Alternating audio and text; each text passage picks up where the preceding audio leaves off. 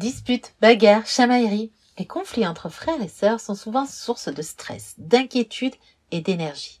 Dans cet épisode, je vais te partager des pistes pour ne plus être dépassé dans ce conflit que de nombreux moments rencontrent.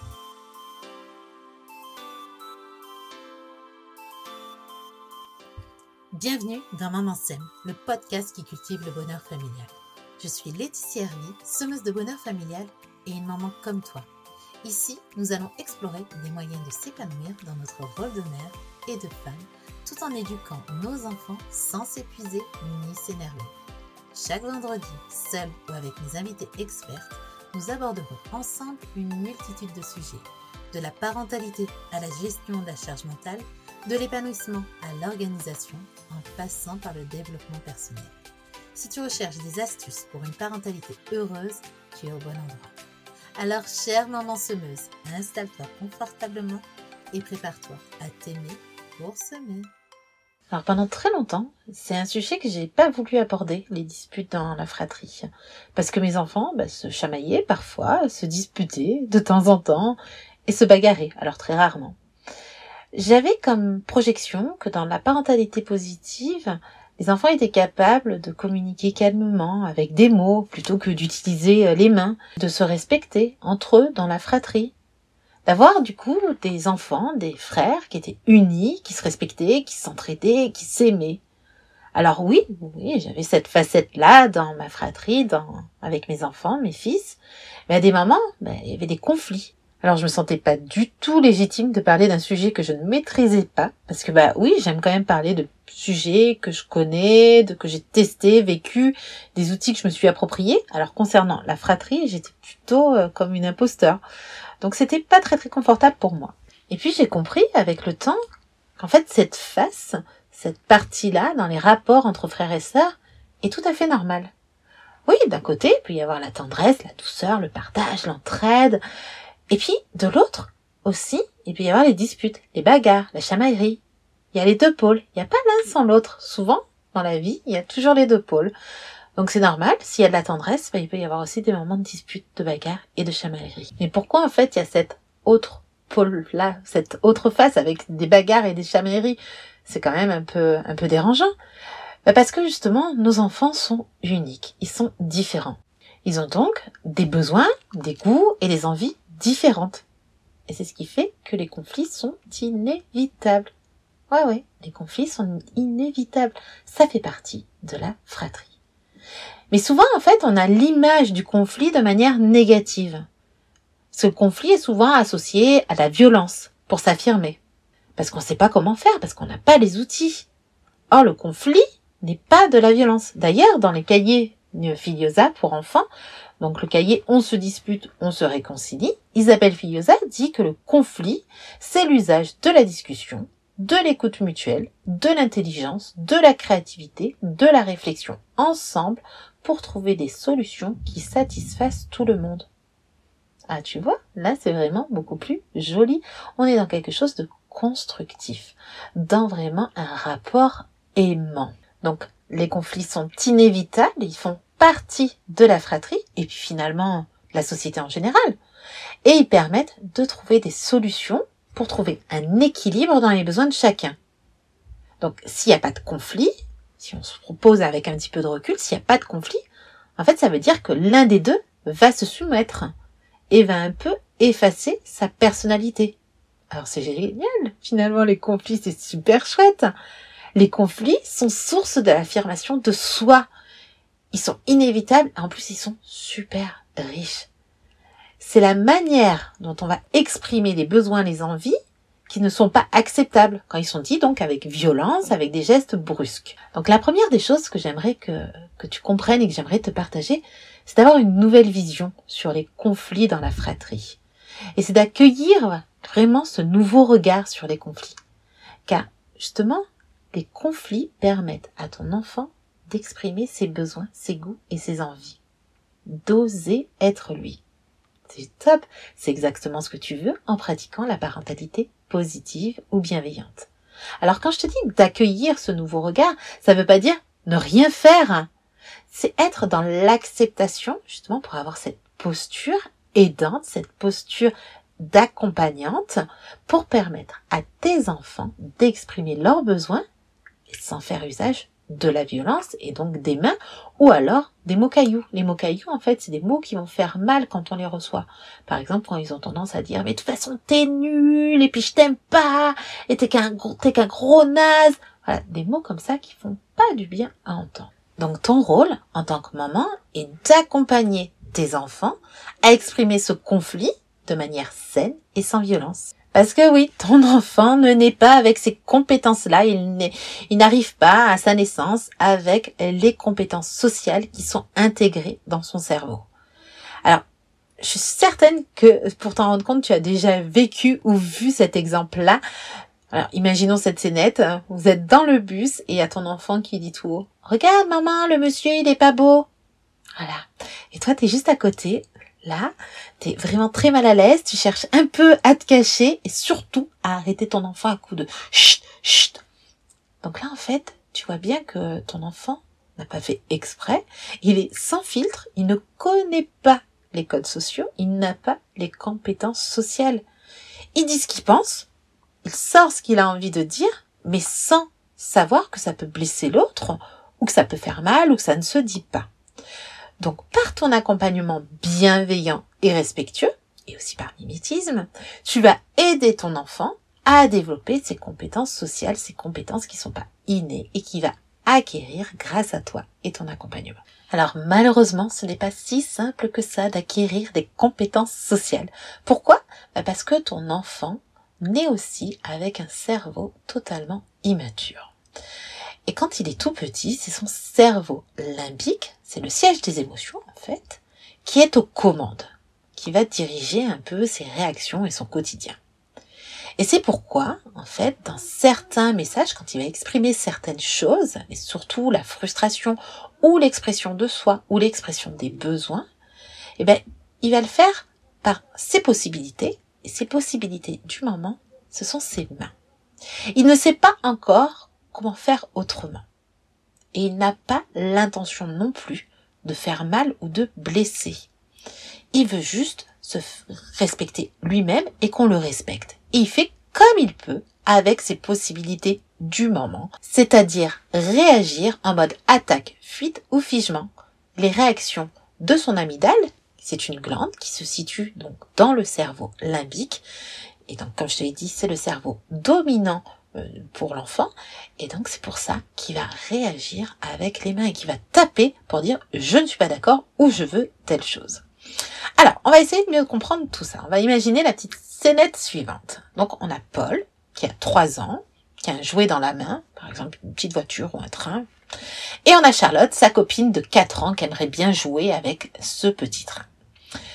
Et en plus, bah, le fait de voir Paul avec le train Hmm, ça lui donne très envie. Parce qu'en fait, elle le voit animé, elle le voit dans la main de l'autre, et ça serait vraiment trop bien de faire pareil que lui. Alors, bah, elle, Charlotte, elle va le dire avec ses possibilités d'un enfant de 4 ans et ses capacités du moment. Qu'est-ce qu'elle va faire? Elle va prendre le jouet des mains de Paul. Hmm, et elle va peut-être même lui donner des tapes pour essayer de l'avoir. Mais Paul n'a pas envie, c'est son jouet, il est en train de jouer avec, alors il le garde bien fort contre lui. Donc j'imagine que tu vois très bien la suite de la petite scénette. Chacun va hurler, va tirer à l'autre, etc. Enfin, le gros conflit, la grosse tension. Dans cette scénette, on aurait tendance à vouloir dire la règle, on ne tape pas. Ou encore, ce n'est pas bien de taper, taper fait mal. Ou bien, de manière positive, forme de consigne, les mains sont faites pour faire des câlins. Bah oui, c'est ce qu'on nous apprend en parentalité positive. Il faut formuler des consignes et pas des interdits. Ah, mais bon, c'est toujours le même problème. Charlotte va continuer de taper Paul et Paul veut garder son jouet avec lui. Alors on fait quoi pour sortir de cette solution? Il y a tout le monde qui se chamaille et puis on a beau formuler les consignes. Non, ça ne marche pas. Alors, garde en mémoire qu'en fait, le conflit, c'est l'expression d'un besoin. Chacun a un besoin et est en train de l'exprimer. Et ton rôle, en tant que maman, en tant qu'accompagnante, va être d'aider ses enfants à exprimer cela sans violence. et pas te limiter seulement à la règle. Il manque une information. Il manque tout cet accompagnement. Paul et Charlotte, ils savent pas encore comment faire. Et ils ont besoin de toi. Ils ont besoin de ton aide, de ton apprentissage. Et toi, tu vas donc les aider et tu vas aider, par exemple, Charlotte à verbaliser autrement qu'en prenant le jouet ou en essayant de taper Paul. Et tu vas lui permettre de développer ses compétences sociales. Alors là, je te partage une petite phrase magique que j'aime bien utiliser. Tu vas justement les encourager à poser des mots. Et cette phrase magique, c'est que veulent dire tes mains que tu n'arrives pas à dire avec des mots. Je répète pour que tu puisses bien mémoriser cette phrase. Que veulent dire tes mains que tu n'arrives pas à dire avec des mots? Alors, ne t'attends pas, en fait, à ce que tes enfants disent les choses. Mais moi, j'avais envie de se jouer. Surtout à 3-4 ans, c'est un petit peu compliqué. Donc là, c'est une première phase, justement, pour les inviter à dialoguer plutôt qu'à taper. Et également entraîner la suite de la conversation. Tu es là, au démarrage, dans une posture d'apprentissage. Ils n'ont pas du tout, du tout, du tout de notion donc si tu leur demandes comment faire, ça va être très très très compliqué. C'est un petit peu comme si tu commençais à apprendre une nouvelle langue, mais en fait t'as pas du tout de base, t'as eu aucun cours, aucune information, t'as pas montré, t'as pas entendu euh, cette langue euh, se pratiquer ou quoi que ce soit. Donc ne te limite pas encore à cette phrase magique, elle est bien, mais elle n'est pas non plus miraculeuse. voilà, l'objectif c'est de continuer et de donner les outils pour que tes enfants puissent voir échanger par la suite. Donc, cette petite phrase magique, et ensuite, tu vas te positionner un petit peu en hauteur, justement pour faire la traductrice de ce conflit. Vous n'avez pas encore le langage, les gars, mais je vais vous le donner. Et tu vas les aider à s'exprimer de manière saine. Et là, justement, ils vont te voir, ils vont t'entendre, t'écouter, et donc apprendre par ce biais. Alors voici un petit peu le dialogue que tu pourrais avoir. Charlotte, je vois que tu avais très envie de ce train. Donc là, tu vois, on entend le besoin de Charlotte. Ok? Ensuite, tu te diriges vers Paul. Et tu lui demandes, Paul, est-ce que tu veux prêter le jouet à Charlotte? On est bien d'accord que Paul va répondre non. Il n'a pas envie, il est en train de s'amuser avec. Donc euh, non, Paul va garder ce jouet. Ce serait super bien que Paul prête le jouet, mais ça arrive que très très rarement. Alors, on va continuer un petit peu à échanger avec ses enfants. Donc on se retourne de nouveau vers Charlotte et on va lui dire, bah, Charlotte, Paul n'est pas encore prêt à te donner ce jouet, à te donner, à te donner ce train, il est en train de jouer avec, et quand il sera, il te le donnera. Donc Paul, il entend tout ça, Charlotte entend qu'à un moment donné, elle aura ce jouet, et en attendant, parce que ça peut être quand même une frustration d'attendre, tu peux la diriger vers un autre jouet. En attendant, qu'est-ce que tu veux faire, Charlotte? Et puis bien entendu, il sera important de reconfirmer, de revalider auprès de Paul. D'accord, Paul? C'est OK? Pour vous mettre, vous mettre d'accord, justement, qu'après, quand il aura fini de jouer, ben, il pourra, justement, donner le jouet à Charlotte. OK?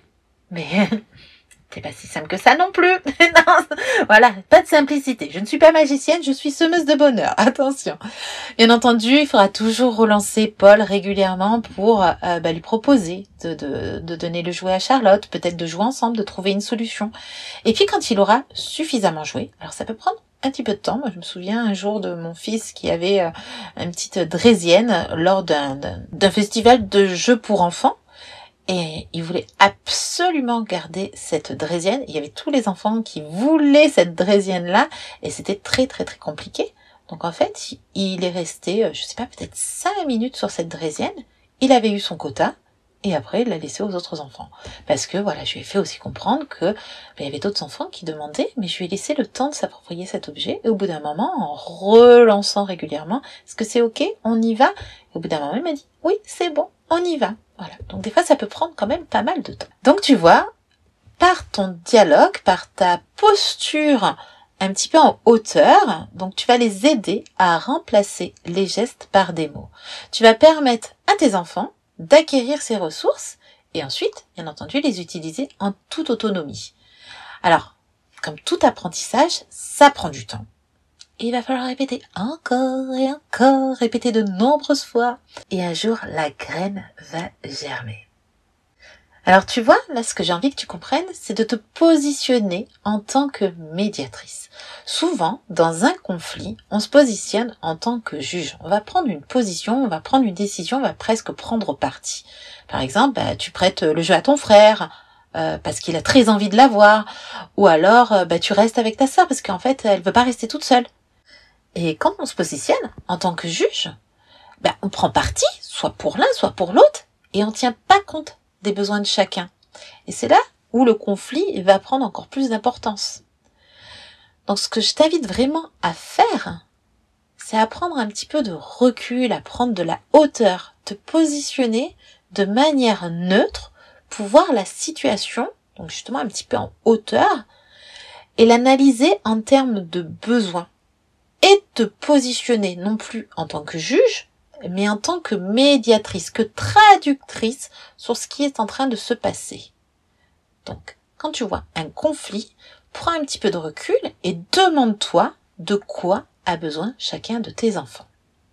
Alors je voulais illustrer euh, cet épisode par des conflits que je peux rencontrer avec mes enfants, donc dans la fratrie, et je leur ai parlé du coup de cette euh, de cet épisode que j'étais en train d'enregistrer un épisode sur ce sujet et euh, s'ils pouvaient me donner des exemples de conflits qu'ils pouvaient avoir. Parce que oui, quand, quand je suis en pleine gestion d'un conflit dans la fratrie, bah, ça me gonfle, hein, comme toi. voilà. C'est des fois super euh, difficile à gérer. Mais je me suis rendu compte qu'en fait, je les zappais. Quoi. Donc, euh, je savais plus trop quoi raconter là dans cet épisode. Donc, je leur ai demandé d'être un petit peu, s'ils avaient euh, des, des, des infos, s'ils avaient des souvenirs. Et donc, c'était un échange super intéressant que j'ai pu avoir avec eux. Et d'ailleurs, mon fils aîné a pu dire, bah, on se dispute pas trop. Euh, ou alors c'est plutôt pour euh, pour des broutilles, des bêtises, enfin quelque chose comme ça, voilà, pour vraiment des choses qui qui n'ont pas trop d'importance. Et c'est vrai, il a vraiment pas tort. Souvent, en fait, c'est pour des petites choses, des, des il n'y a pas des grosses disputes dans ma fratrie, avec mes enfants. C'est vraiment des petites, des petites disputes. Alors c'est peut-être pour ça que je me souviens pas, je ne sais pas. Mais après, le cadet a pris la parole et il a dit, euh, il, a partagé un moment en fait où son frère euh, vient souvent lui demander des petites choses, de l'aide ou euh, prêter un jouet, etc. Donc il vient dans sa chambre, donc il frappe, voilà, respect, il n'y a pas de souci. Il lui demande, voilà, est-ce que je peux avoir telle chose, est-ce que tu peux m'aider à me montrer comment on fait ci, on fait ça? Et quand il sort de la chambre, il a tendance à, pas bien refermer la porte parce qu'il faut bien bien appuyer sur la poignée. Et ça, ça énerve vraiment mon fils cadet. Et il peut se mettre dans un état et lui hurler dessus. Alors merci à mon cadet, merci les gars, parce que du coup j'ai une chouette illustration de conflit à vous partager. Alors imaginons que je me place en tant que juge, qu'est-ce que je pourrais dire par exemple bah on crie pas comme ça, euh, ou bien je vais dire à l'autre mais arrête d'embêter ton frère, euh, laisse-le tranquille. Donc là en fait euh, je vais pas tenir compte des besoins de chacun et je vais stopper tout ça. Si je me positionne un petit peu avec du recul et je me pose en tant que médiatrice, traductrice, qu'est-ce que ça pourrait donner? Donc je vois au niveau de mon cadet son besoin, qu'est-ce qu'il a besoin? Ben il a besoin d'intimité, normal, un ado, et un ado a énormément besoin d'intimité. Et puis, de l'autre côté, il y a mon petit, et lui, de quoi il a besoin? Ah, Cette poignée, elle est ultra compliquée. Il a besoin d'aide, il n'arrive pas à fermer la porte. Ok, donc ça, c'est vrai que ce conflit, il se passe plus trop parce que pourquoi? Ben en fait, j'ai pris ce temps de recul et j'ai pris le temps d'expliquer à mon tout petit comment bien fermer la porte. Ou alors, ben, d'oser venir demander ou d'en parler à son frère, ben j'y arrive pas, voilà, de demander de l'aide. Et c'est un conflit qui n'existe plus. Parce qu'en fait, on a réglé à la source, parce que je me suis connectée aux besoins de chacun. Et on a mis en place des solutions. Des solutions qui sont gagnantes, gagnantes. Des solutions qui vont convenir à tout le monde, qui sont équilibrées. Il n'y en a pas un ou l'autre qui va être favorisé. Alors oui, ça semble très simple comme ça, mais non, ça n'a pas été si simple. Ça a demandé beaucoup de répétitions, beaucoup de temps. C'est parfois usant, énergivore, fatigant. Mais c'est à force de toute cette répétition, de ce temps d'accompagnement, de reformulation, que je peux apprendre à mes enfants et que tu peux leur apprendre aussi à développer ces compétences sociales, à développer cette communication entre eux et à trouver leur propre solution. Parce que oui, ils vont être capables de faire par eux-mêmes parce que tu les auras tellement accompagnés, tu auras tellement fait à leur place, ils auront vu, ils auront appris par mimétisme qu'à un moment, ils pourront le faire eux-mêmes. Donc tu peux leur faire confiance et lâcher ton rôle de médiatrice par moment quand tu vois qu'il n'y a pas de problème, qu'il n'y a pas de bagarre, etc. Bien sûr, s'ils ont tendance à se bagarrer, si tu vois qu'il y a de la violence, là t'interviens et tu sépares.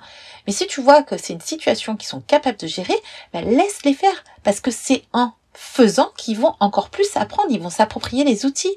Et tu peux leur dire tout simplement, ben je vois là que vous n'êtes pas d'accord, mais je vous fais confiance pour échanger et trouver une solution ensemble. Laisse-les faire et tu verras qu'ils ont les compétences parce que tu auras pris tout ce temps de répétition et d'accompagnement. Alors ce que je veux que tu retiennes de cet épisode, c'est vraiment que les conflits sont inévitables et qui sont l'expression de soi. Et en fait, c'est génial, c'est beau un conflit. Et que ton rôle, c'est de te positionner en tant que médiatrice pour donner les outils à ton enfant. Parce que oui, tu vois, les conflits, en fait, dans la fratrie, pour moi, sont les prémices qu'on rencontre donc dès le plus jeune âge, en fait des échanges sociaux, des échanges futurs que ton enfant pourra rencontrer, que ce soit à l'école, plus tard dans le travail ou dans le couple. Donc en l'accompagnant, tu vas pouvoir du coup lui donner ces ressources qui vont lui être utiles pour toute sa vie. C'est important. Donc même si c'est usant de répéter, si c'est fatigant, si c'est énergivore, ben souviens-toi que c'est important de lui donner ses ressources pour que ton enfant puisse échanger avec respect et sans violence tout au long de sa vie. Alors j'espère de tout cœur que cet épisode t'a permis d'avoir une nouvelle vision sur les conflits dans la fratrie et puis qui t'aidera aussi à mieux accompagner tes enfants. Tu retrouveras les notes de cet épisode sur mon blog, je te mets le lien dans les notes de cet épisode.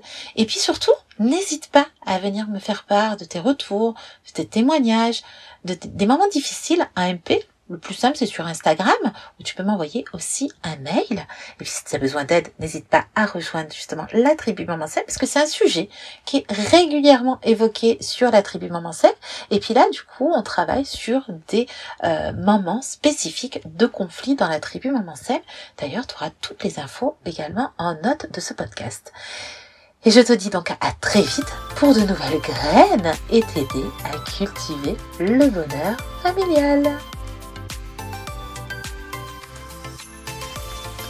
Merci d'avoir écouté cet épisode jusqu'à la fin et je t'invite à répandre ces belles graines à d'autres mamans autour de toi qui auraient besoin d'entendre ces paroles douces et bienveillantes pour s'aimer et semer. Si ce podcast t'a plu, tu peux le soutenir en t'abonnant et en laissant une note et un commentaire. Et si tu as envie d'aller plus loin, tu peux rejoindre la tribu Maman Sème, un abonnement pour passer de la maman dépassée, surmonnée, fatiguée à la maman heureuse et épanouie. Tu trouveras toutes les informations dans les notes de ce podcast. À très bientôt!